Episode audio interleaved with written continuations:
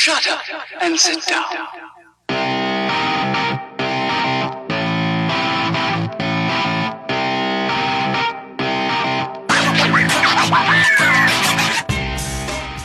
Du hörst den Kondensator, eine Sendung über Neues aus der Podcast-Welt. Heute sprechen wir über Gerüchte von Apple.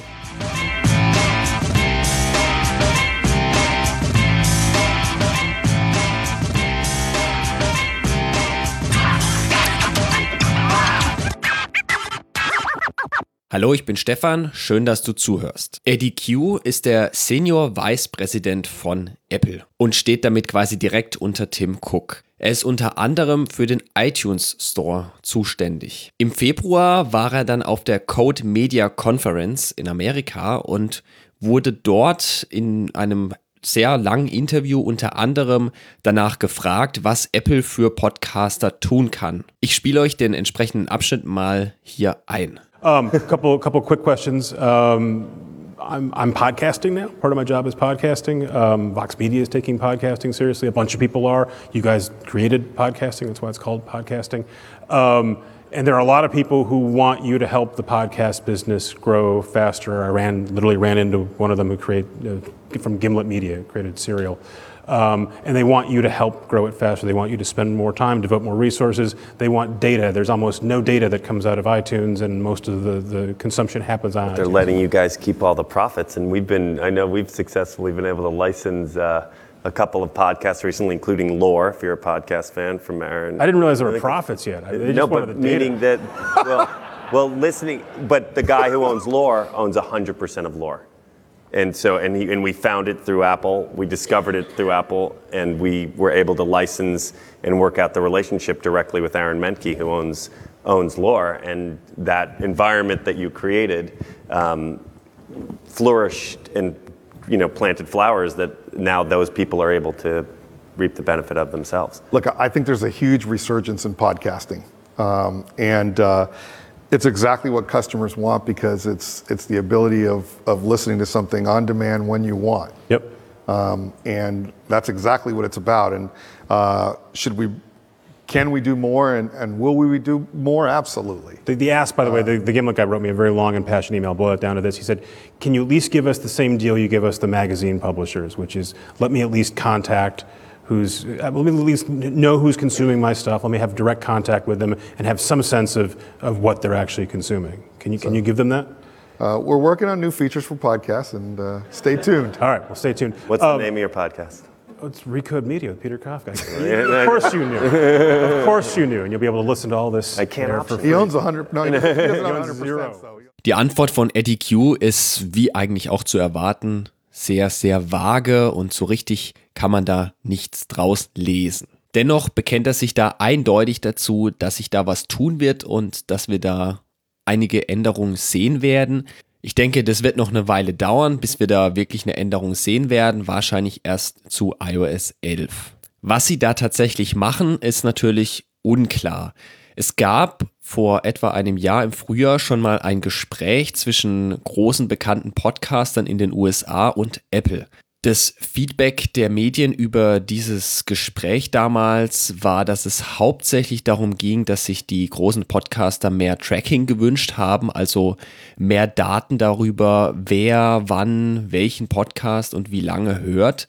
Und ehrlich gesagt wundert mich das auch nicht. Ähm, die Kommerzialisierung von Podcasts ist in den USA viel weiter fortgeschritten als bei uns hier in Deutschland.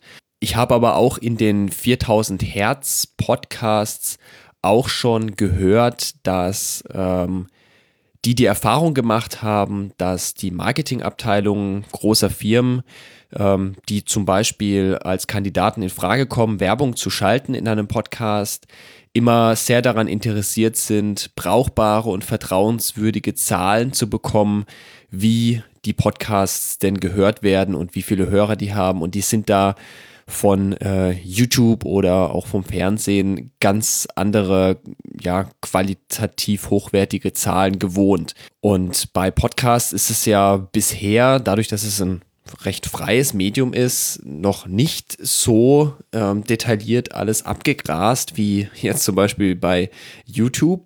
Denn Podcasts sind ein freies Medium und die einzigen Daten, die wir haben, sind Daten darüber, wie oft unsere Sendung heruntergeladen wird. Das äh, reicht lang nicht an das ran, was man bei YouTube zum Beispiel sehen kann. Da, bei YouTube kann man genau sehen, ob der, ja, ob der, der Zuschauer die Folge tatsächlich gesehen hat, wie weit er geschaut hat, ob er was übersprungen hat, wann er abgebrochen hat.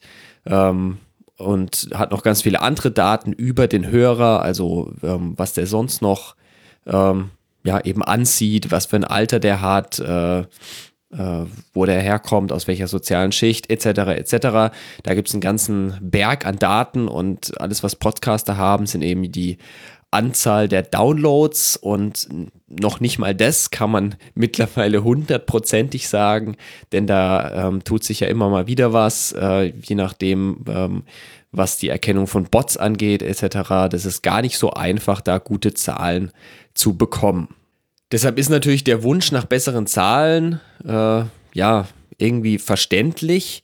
Ähm, auch wenn ich finde, dass Podcasting sich nur, nicht nur auf diese Kommerzialisierung und die Werbung und Zahlen äh, beschränken sollte und dass das nicht das Wichtigste ist für Podcaster, was man jetzt von Apple fordern sollte. Ähm, aber gut, wenn das so gelaufen ist, ist es halt so. Ich bin jetzt gespannt, was Apple daraus macht. Ähm, ich könnte mir vorstellen, dass sie einfach in die Apple eigene Podcast-App äh, Analytics-Funktion einbauen und man die dann eben in iTunes Connect äh, oder iTunes Podcast Connect abrufen kann und vielleicht noch auf Kommentare antworten kann, so wie man das bald auch im App Store wird tun können. Ähm, ob das die Podcast-Netzwerke so viel weiterbringt, weiß ich nicht, denn Podcasting ist immer noch ein offenes Medium und selbst wenn es dann detaillierte Zahlen über die Nutzer der Apple Podcast App gibt, die den eigenen Podcast abonniert haben, heißt es ja noch nicht, dass es dann auf alle Hörer genauso zutrifft. Ähm, denn es gibt ganz schön viele andere Podcast-Apps, mit denen man Podcasts hören kann.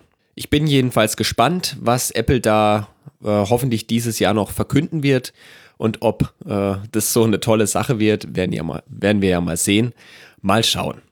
Ich werde auf jeden Fall sicher das nochmal ansprechen, wenn es da dann konkrete ähm, ja, Änderungen zu berichten gibt, die Apple da vornehmen wird. Wenn ihr noch Fragen oder Anmerkungen habt, dann freue ich mich über eine Nachricht von euch. Wenn ihr ein Thema habt, das ich in diesem Podcast mal ansprechen sollte, dann gebt doch bitte Bescheid. Ihr könnt dazu einen Kommentar hier lassen, eine E-Mail schreiben oder mir eine Nachricht auf Twitter schreiben. Alle Links dazu findet ihr direkt in der Beschreibung.